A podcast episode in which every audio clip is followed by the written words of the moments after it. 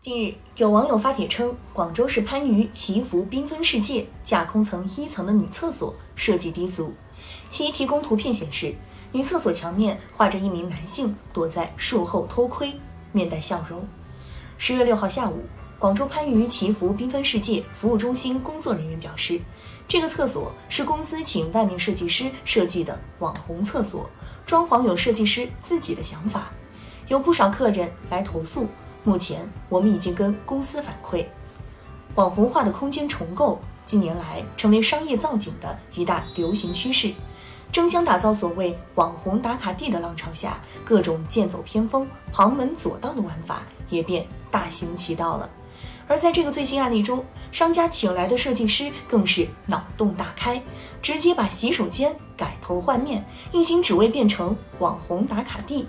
如此操作，说是魔改。也不为过，但从最终效果看，却是恶评如潮。特别是对于女厕所墙上的偷窥男壁画，各方更是大惑不解，深感惊恐之余，更是厌恶之极。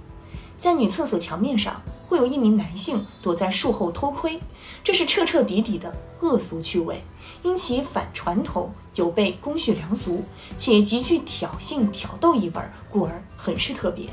但显而易见。此类不合时宜的画面充斥着对女性的冒犯，从某种意义上说，这就是荤段子的具象化呈现，毫不掩饰的窥视、骚扰，满满的不怀好意。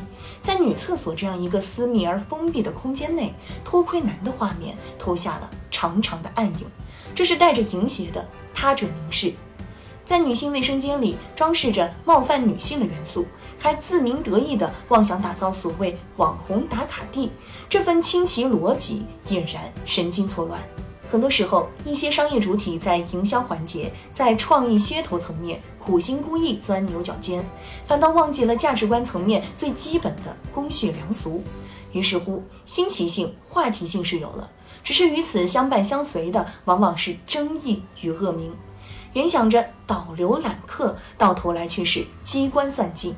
搬石砸脚，时至今日，一度被视作无所不能的网红加模式，越发加速被证伪。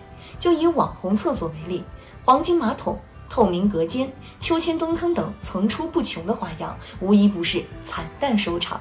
说到底，洗手间这类私密场合与网红文化的开放、张扬、吸眼球属性本身就是相斥的。功能性的服务以及提升使用体验的卫生、干净、美观，是人们对卫生间的核心诉求。其他的布置若是冲击了这一基础的功能实现，恶化了使用体验，必然会玩砸。就想安安静静的上个厕所，哪来这么些莫名其妙的花样？商场在千方百计成为网红打卡地之前，首先应该成为一个合格的商场，即要让消费者感受到最起码的尊重与舒心。哗众取宠的布景设计绝不是市场出奇制胜的妙招，反倒可能是自损商誉的恶手。